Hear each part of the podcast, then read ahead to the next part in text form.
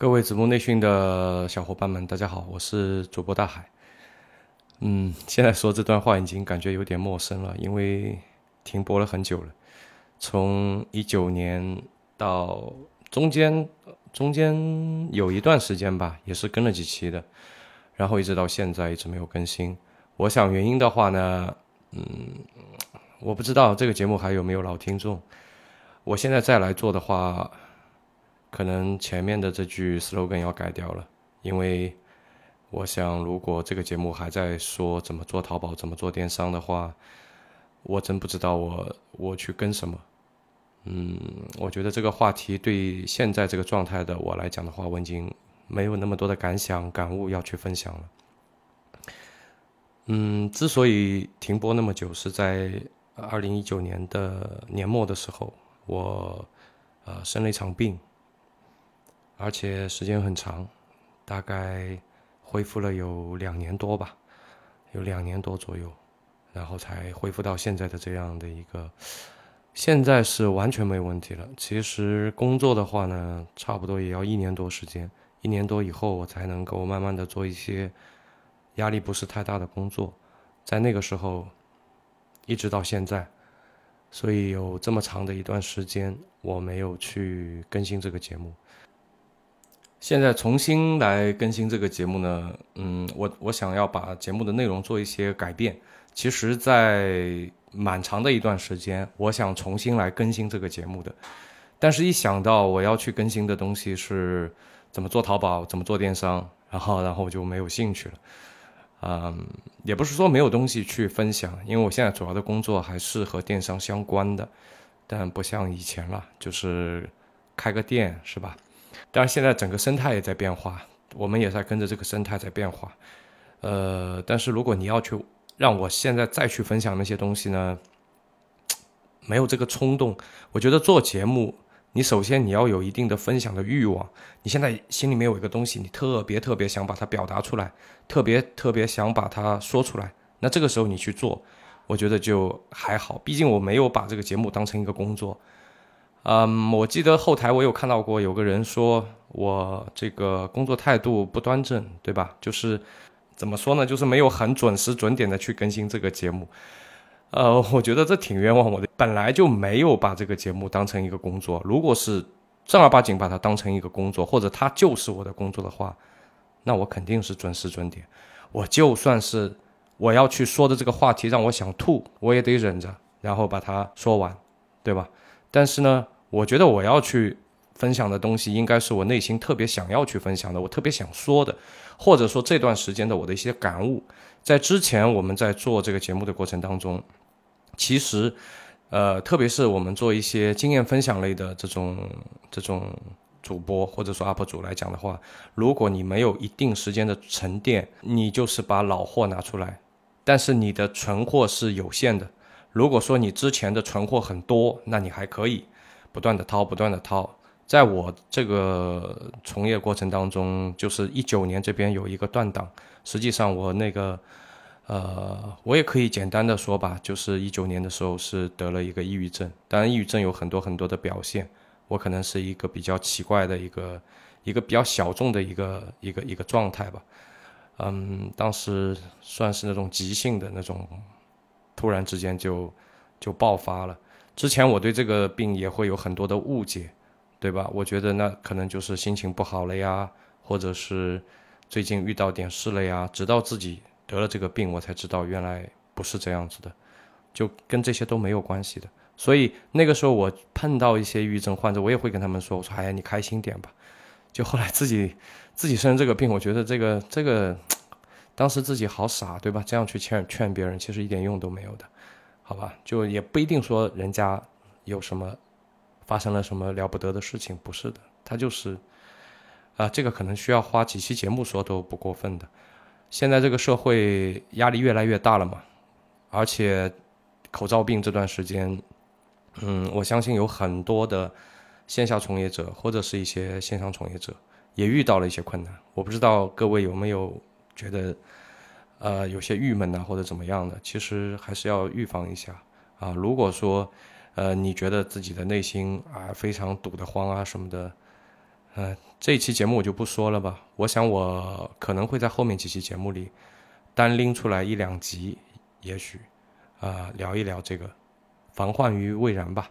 这个是一个很压抑的话题，放在早些时候我都没法去谈及的。就是一谈及这个话题，我可能就一下子就会回想到，啊，过去的两年我这个过的那个状态，然后就感觉胸口堵得慌，就不不想去想，不想去想。那我们还是聊回来吧。我希望这个节目后期他分享的内容，它没有一个主线，没有一个主题，不一定说每一期里面都是讲一个。技术性的东西，而且应该这么说吧，就是大部分时间我不会去分享什么技术性的干货，大部分的时间是我的一个生活的分享。我觉得也许这样的话，我会有很多的呃想要分享的话题，以及一些分享的冲动，可能我会更勤的去更新这个节目。嗯，在过往的三年里面呢，其实就是被迫的让我停了下来。以前嘛，就是一部工作机器嘛，每天都是。啊，九九六觉得在我这边都是都是小儿科了。我们以前差不多连续一个月、几个月一天不休，很正常，对吧？晚上干到个十一二点钟，很正常。所以长期的这样的一个高强度的工作以后，直到被迫停下来的时候，我那个时候也对我自己有了一个反思，就是。嗯，我是不是该去做一些以前没有空去做的事情？所以在过去的那一年多时间里面，我差不多很投入的去玩了骑行，玩了机车啊，然后花卉养殖。这个大老爷们儿玩花卉养殖，这个就是爱上了种花嘛。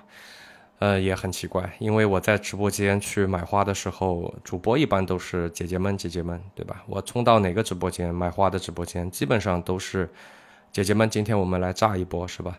然后我一个大老爷们儿在里面就感觉特别别扭，但是，呃，我也不知道为什么，我就我就我就觉得养花能让我静下来，那种感觉挺好的。然后我也玩了绘画。这个可能就是我多年的一个爱好吧，谈不上说是这个时间段去，呃，去玩的一个东西。也尝试过，也尝试过去钓鱼。我已经很努力了，我只能说我很努力的想让自己爱上钓鱼，但是很遗憾，最后我发现，我发现我没办法喜欢上钓鱼，所以后来就放弃了。应该说玩的时间比较久的是骑行和养花。嗯，有粉丝你也喜欢养花和骑行的话，可以跟我交流，对吧？也可以加我的微信，我们来探讨一下。我可能会有有点一根筋，有时候做事情的时候我会非常非常的投入。比如说骑行的时候，我就嗯，就是特别热衷于骑行的那段时间吧。也不是说我一直保持到现在的，基本上每天都要骑，就一天不骑就难受，每天都要骑几十公里。如果不骑一下的话，就觉得浑身难受。像养花那段时间也是，嗯，之前我在抖音上刷到一个视频，说养花的人的几个中毒的这个症状，就是如果是重度中中毒的话，他会偷偷摸摸的一两点钟爬起来，打个手电筒到院子里去，一颗花一颗花的看过来。刷到这一段的时候，我就发出了猪一般的笑声，因为我就是这样。我养花的那段时间啊，差不多就每天晚上我都会打个手电去花园里去看一朵一朵的看，片叶一片叶子的翻。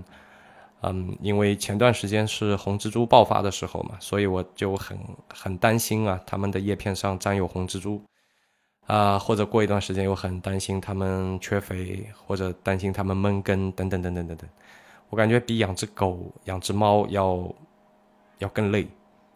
要更累，而且那段时间我在，由于在花园里待的时间久了，所以那个时候太阳已经比较烈了嘛，所以导致身上这个这个皮肤都就是没有我没有涂那个防晒霜，导致皮肤都晒脱皮了。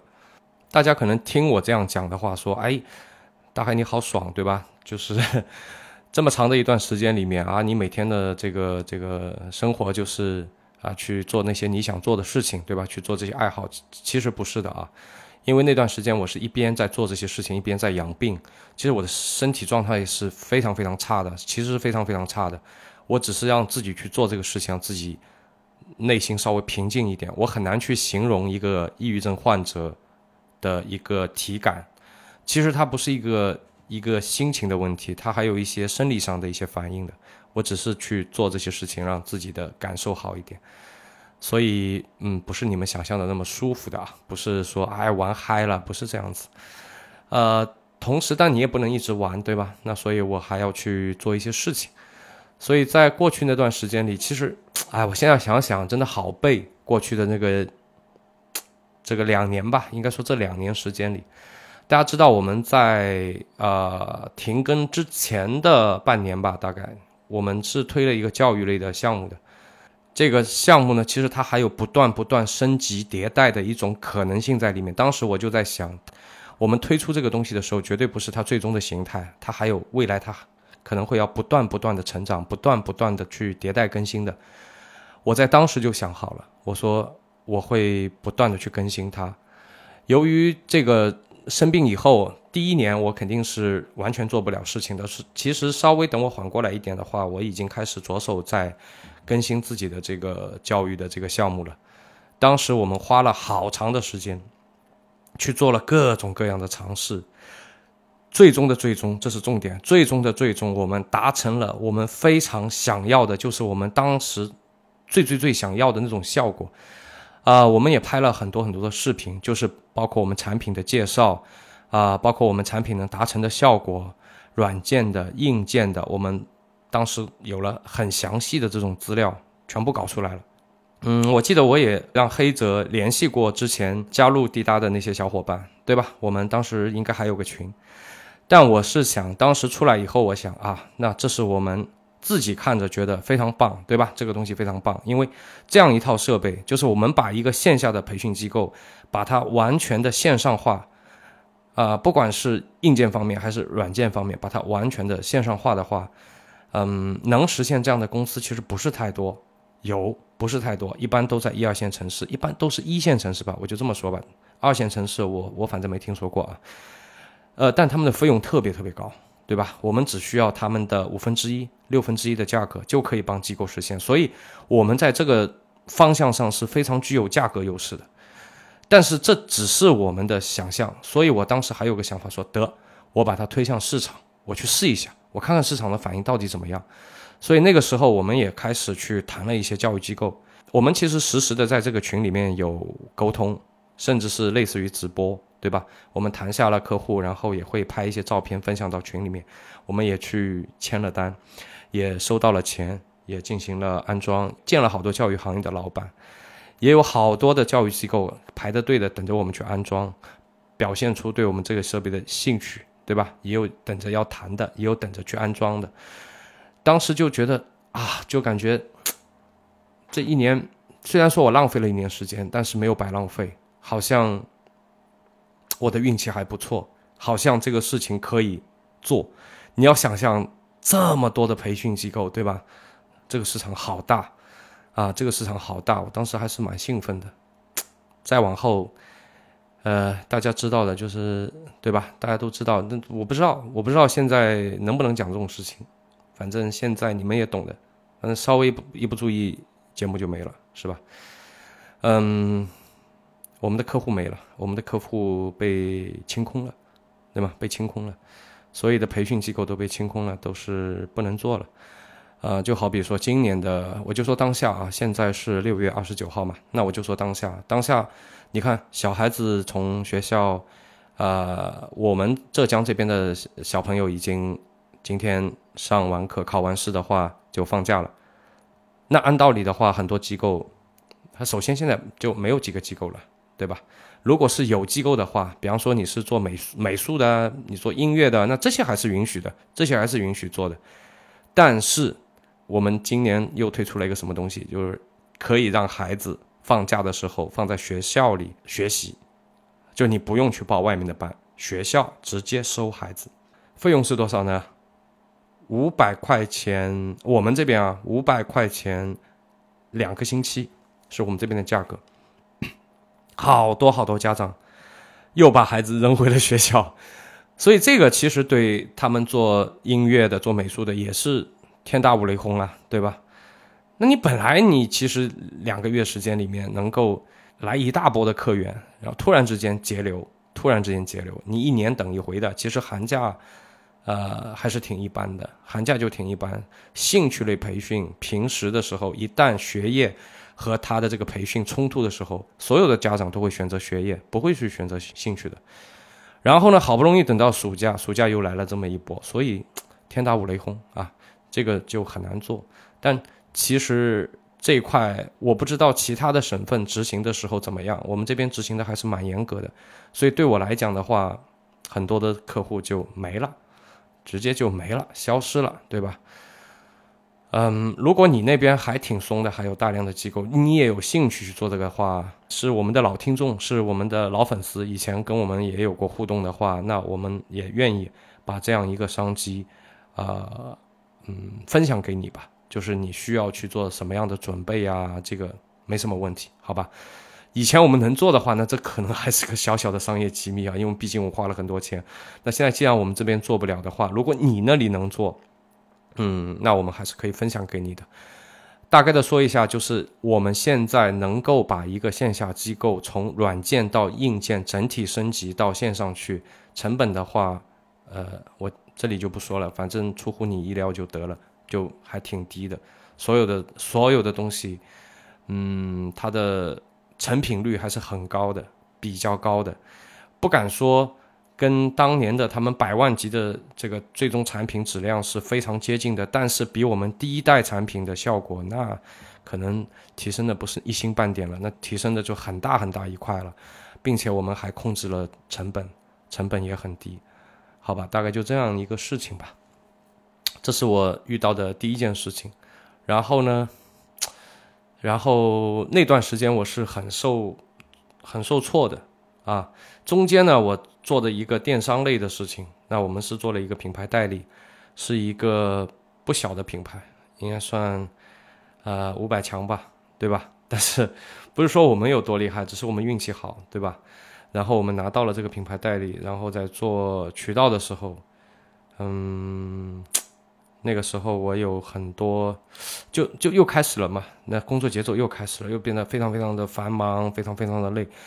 我突然觉得，对我我很希望我有一个很好的事业，我很希望我有我我也能赚很多钱，这个我也我也不用忌讳的。我也很希望说啊功成名就这种，但是我受不了那样的一个工作强度，在当时的话，所以我后来选择就退出了。但退出以后。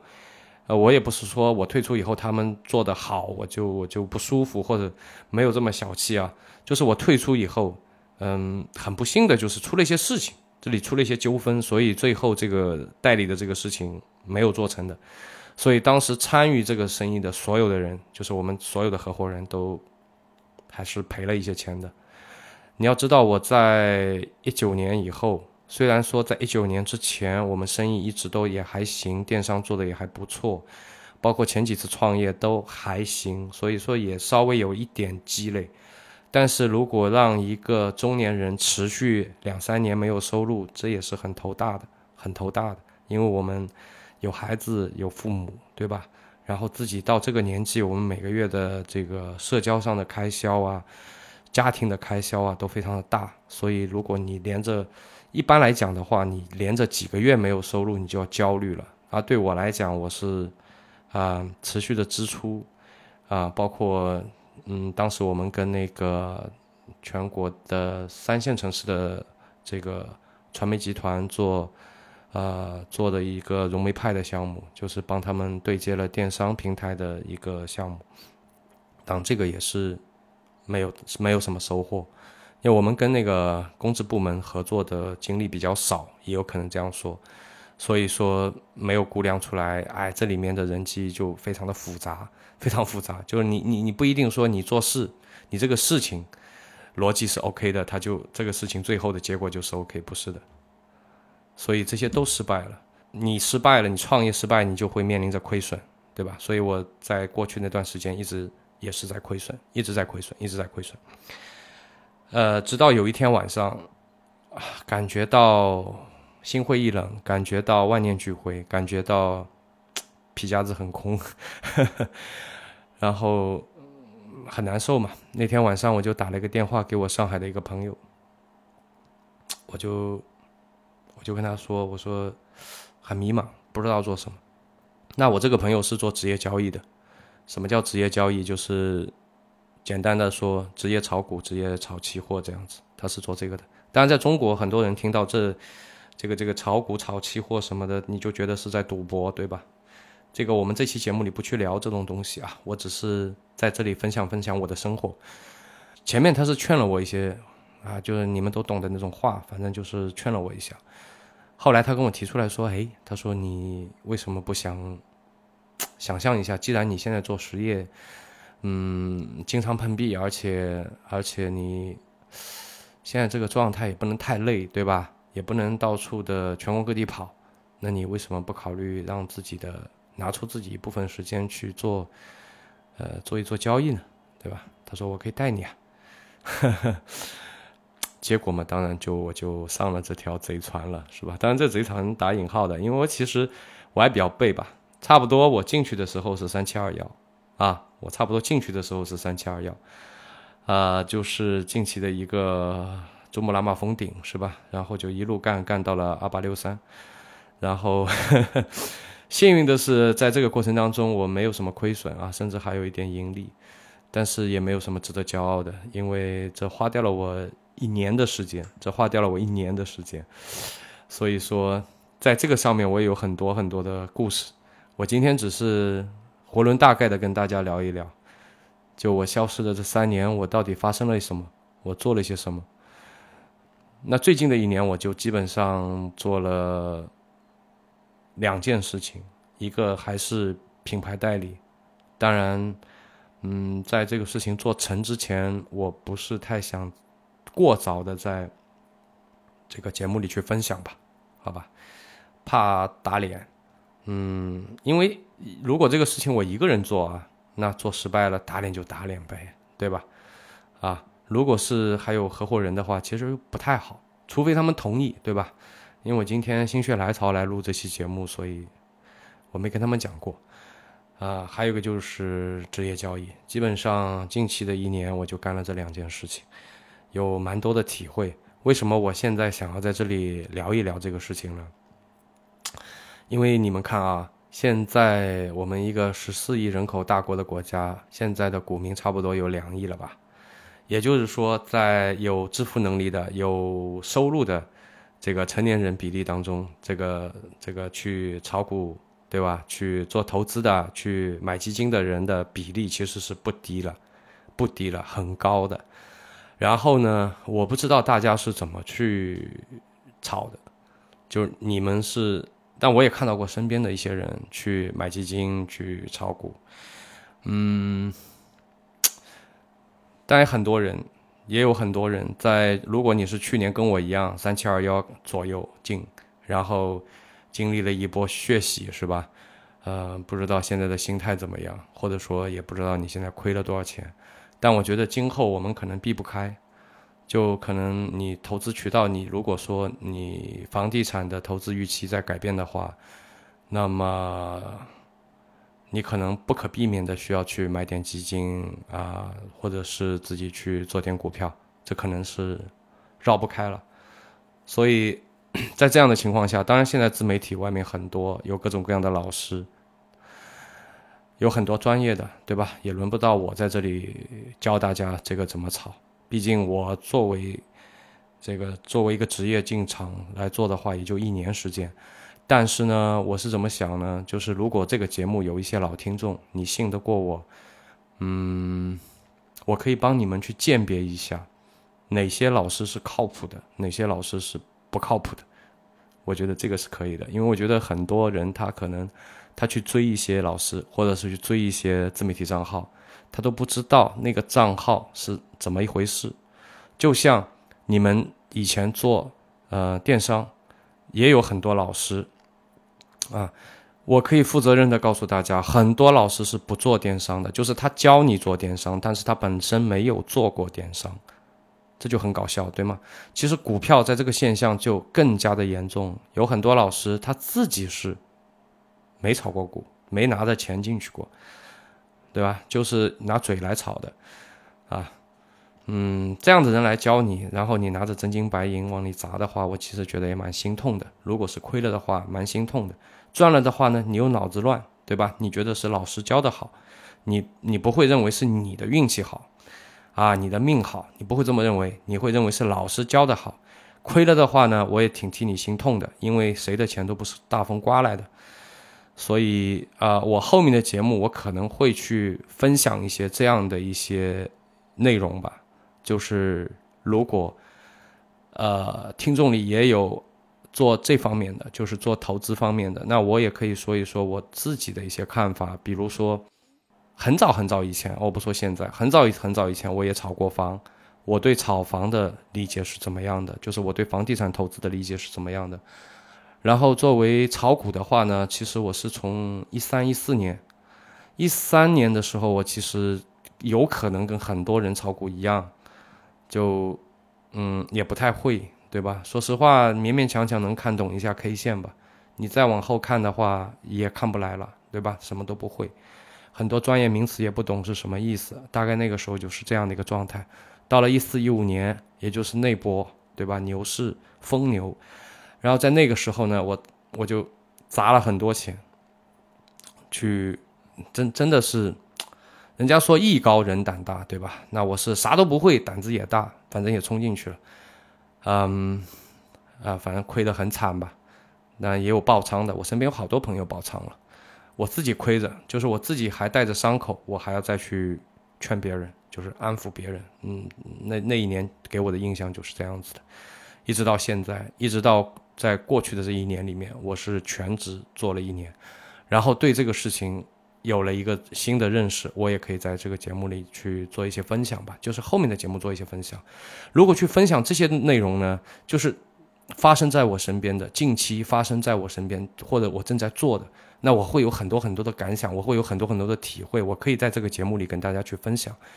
嗯，如果是我要跟着这个节目的标题去分享，就是。啊，怎么做淘宝，怎么做电商，那就完蛋了，对吧？那我可能就没有什么想说的，或者说憋了很久，啊，我才会，哎，这个也可也许可以想说一说，可能会这么一个状态，好吧？所以我后面我去更新节目的话，会有这样的一个转变。毕竟还是一个电商节目啊，那我们最后到最后，我再回过头来聊一聊电商吧。啊，我想这个节目的如果有一些老听众，你们听过以前的一些节目的话。嗯，你们还记得住节目内容的话，你们应该知道，其实，嗯，我们很早以前在节目里的一些预言，现在正在逐渐的被兑现。就是我们现在这个电商环境，呃，我们在很早之前就预言过，大概就会这样。而现在发生的，就是我们当时说的，也不是说我们有多厉害，其实显而易见，最后肯定会这样。但是人。有一个本能，就是我们更愿意去追逐眼前的一些利益，去很少有人愿意演去做一些长线的事情，在我们的本性当中，不太愿意去做那种事情。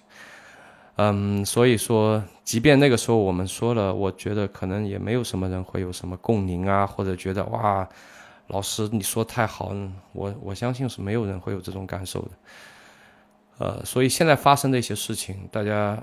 作为，那如果你内功比较过硬的话，那么现在，呃，不论是因为口罩也好，还是我们的外贸这个问题也好，都其实对你没有什么影响。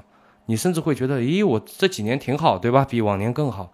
但是如果不是啊，你是找了朋友的这个姑姑，比方说，或者是舅舅厂里面进了点货，然后弄了个运营，天天在那里研究那种，对吧？啊，那种什么方式方法去推爆啊，或者去刷单啊，讲个笑话，到现在还有人找我刷，呃，找我们问吧，就是做一些 做一些销量，对吧？那如果你是那样做的话，你会发现越来越难，越来越难。包括 你的能力是不是够复合？比如说以前啊，你图文 OK，那现在如果你不会短视频。你没有一定的镜头表达能力，当然你也可以有钱，对吧？你可以找淘呃找一个团队来帮你干这个事情。但是你如果这些你都做不到，不好意思啊，不好意思，可能你的这个电商生意会亏钱，甚至说有些标品，那个时候我们就说，如果你觉得你的竞争力不够，你不要去碰标品，对吧？就是你实力如果不够强大的话，你不要去碰标品。你看这个事情现在正在发生吧？由于口罩，很多工厂怎么样倒闭了，对吧？它有大量的库存，那么库存怎么办呢？库存它要去清，对吧？如果它不清的话，它还有仓储费用，它还有人工费用，所以它要去清。其实存在那里，它也有它也有耗损，发霉了、被老鼠咬了等等这样的事情，对吧？所以它要去清。它轻的话，比如说这个东西成本八块，它轻的时候它有可能六块就要出了。你们现在在直播间看到的很多，比如说十双袜子多少钱？三块，对吧？两把剪刀多少钱？五块。注意哦，是包邮的，对不对？一个空调这个这个挡风板多少？九毛八，对吧？怎么做的？那亏着做的呀，毫无疑问亏着做的，对吧？那以前亏着做的这个目的是什么？是做以前亏着做的目的是我们把这个宝贝的权重做起来。现在亏着做的目的是什么？很简单，现在目的明确，清库存。如果我们假设这个行业有十个工厂，在口罩病这段时间里面，可能有一个工厂会撑不下去。那么撑不下去以后，由于早些年我们全都是过产能过剩的，所以它有仓库的货。堆在那里了，因为那个时候在拼命的生产，对吧？这个货就走不出去了，走不出去怎么办？走不出去，他第一个想到的就是去直播间甩，去直播间清库存，或者被第三方的这种公司论斤称，直接低价走掉。走掉以后，最终还是会回流到直播间的，有很多的货会回流到直播间。到直播间以后，就会出现什么问题呢？就会出现九块九包邮的跑鞋。橄啊，那个篮球鞋，我没在乱说，你们可以去看啊，十九块九已经可以买到一双质量不错的跑鞋了，因为我我买过了，我买过了啊，令我大吃一惊，对吧？我在疫情啊，不好意思，我在口罩病前，我买过一把剪刀，当时是在淘宝上买的啊，买了一把剪刀，我记得好像是十来块钱。直到前段时间，我在直播间看到了一模一样的剪刀，两把五块包邮，这是怎么做到的？清库存，好吧，就是清库存。但是这个清库存呢，现在附带出来了一些不好的连锁反应。打比方说，之前十个厂有一个厂开始清库存，它一旦开始清库存，它都搅乱了这个市场的定价，所以说会让剩下的酒家愈发难活下去，愈发难受。在这个过程当中，有可能又有一家顶不住了，所以就变成二比八，两家清库存，八家还硬扛着，所以会导致这样的一些恶性恶性循环，直到后面到三七四六，就是越来越难。作为消费者来讲的话，比如说啊，你十九块九买到过一双跑鞋，你九块九买到过是一双跑鞋，你穿着你去跑了一下，你去运动了一下。感觉也挺透气，感觉鞋也挺好，然后呢，你还有没有可能去花一千八百八去买一双耐克？你花七百九十九去买一双阿迪达斯？不太会了，不太会了，啊，一般它有一个锚定效应的，就是我曾经在九块九这个价位买到过一双跑鞋，还不错，那么你就不太再会去花一千。要么就怎么样呢？要么你就你就是小红书里面的那那些高消费人群，对吧？你不屑于那种十九块九、九块九。像我是连续三年没什么收入以后，哎，穷了嘛，跟以前比那肯定是穷了嘛，对吧？所以我也开始要降低自己的消费预期，降降低自己的消费水平，所以也去买了这样的一些东西。买回来以后，居然发现还挺不错。所以我也在思考，如果他会这样子走的话，最终会怎么样？现在这个直播间带给我们的感受就是，我们作为消费者的感受就是，哇塞，对吧？就是很哇塞嘛。你冲到直播间是不是很哇塞？你拿着一百块钱，你到直播间里的感受是什么？大爷，对吧？你有很多东西可以买啊，特别是捡漏的，对吧？或者主播真的去炸了一波，那你一百块钱就是很哇塞了。你晚上可以拿好多个，可以买下好多东西，对吧？隔几天一大堆包裹过来，那如果在这样的情况下，原来的一些正常的一些厂家，我们不说他们暴利，就是他们有一个正常的利润，比方说有一个百分之七，有个百分之十，有个百分之十五这样的一个利润，作为一个作为一个生产型企业，它有这样的一个利润，原来这个电商，但现在它可能就做不到了，做不到，因为整个价格体系被打乱了。在这样的一些情况下，我们应该怎么去做？如果你要做电商，或者说你要创业，你之前上班，或者你大学刚毕业，你也想冲进去，冲进这股洪流吧？你想要抢夺自己的一席之地，那你该从哪个切入口去做？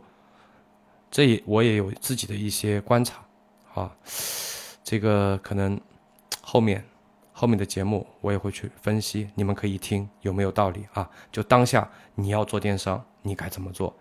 嗯。不光是观察吧，因为我其实也虽然说啊，不像以前这么频繁的跑南闯北的，但是时刻的也在不断的跟圈里面在联系啊，或者是也出差，只不过是没有那么频繁，也有看到一些成功的案例啊，尽量分析什么呢？我会尽量分析一些大家可模仿的案例。如果有些案例你不能模仿，那其实我觉得说出来没用。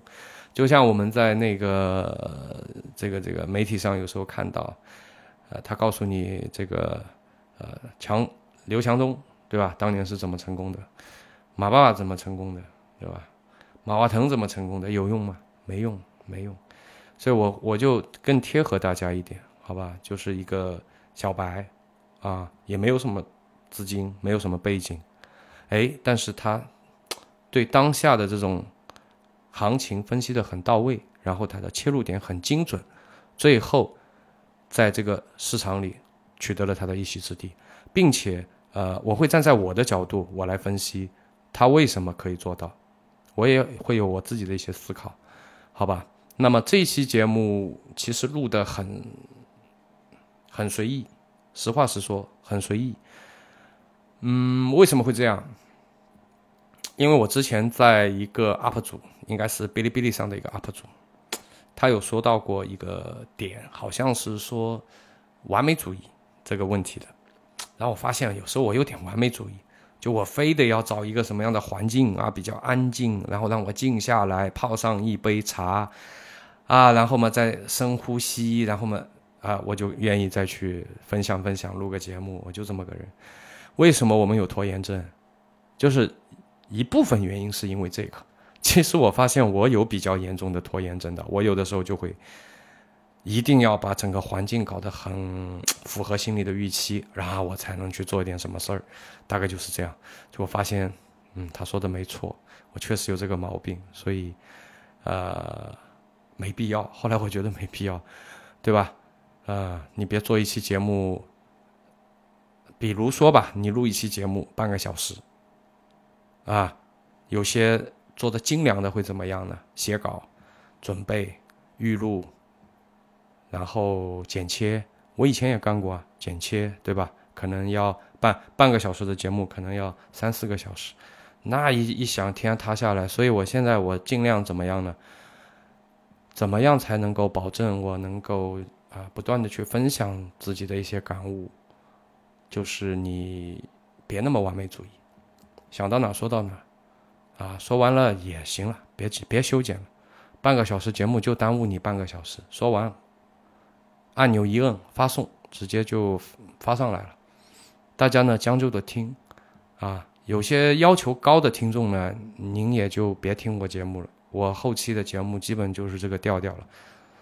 基本我的想法是，听音频的听众应该双开的多，对吧？你可能还干着别的事儿。比如说开着车，比如说做着家务，啊，我们更多的这种音频节目是作为一个陪伴的，是吧？所以呢，您对我的要求也低一点，这样呢，我也有动力，对吧？呃，能做更多的节目，能有更多的陪伴，好吧？这期呢，废话肯定是巨多的，我到最后也不知道我扯了些啥，但是呢，时隔这么久没更新了，好歹呢更新了一期出来，那么这期节目就先到这儿了。后面呢，我会有很多很多想分享的话题，我放在后面的节目里再给大家分享。那么这期节目先到这里，听到最后的都是铁粉儿。如果你有什么想和我说的，想和我交流的，也欢迎在我的节目下方留言。好了，拜拜。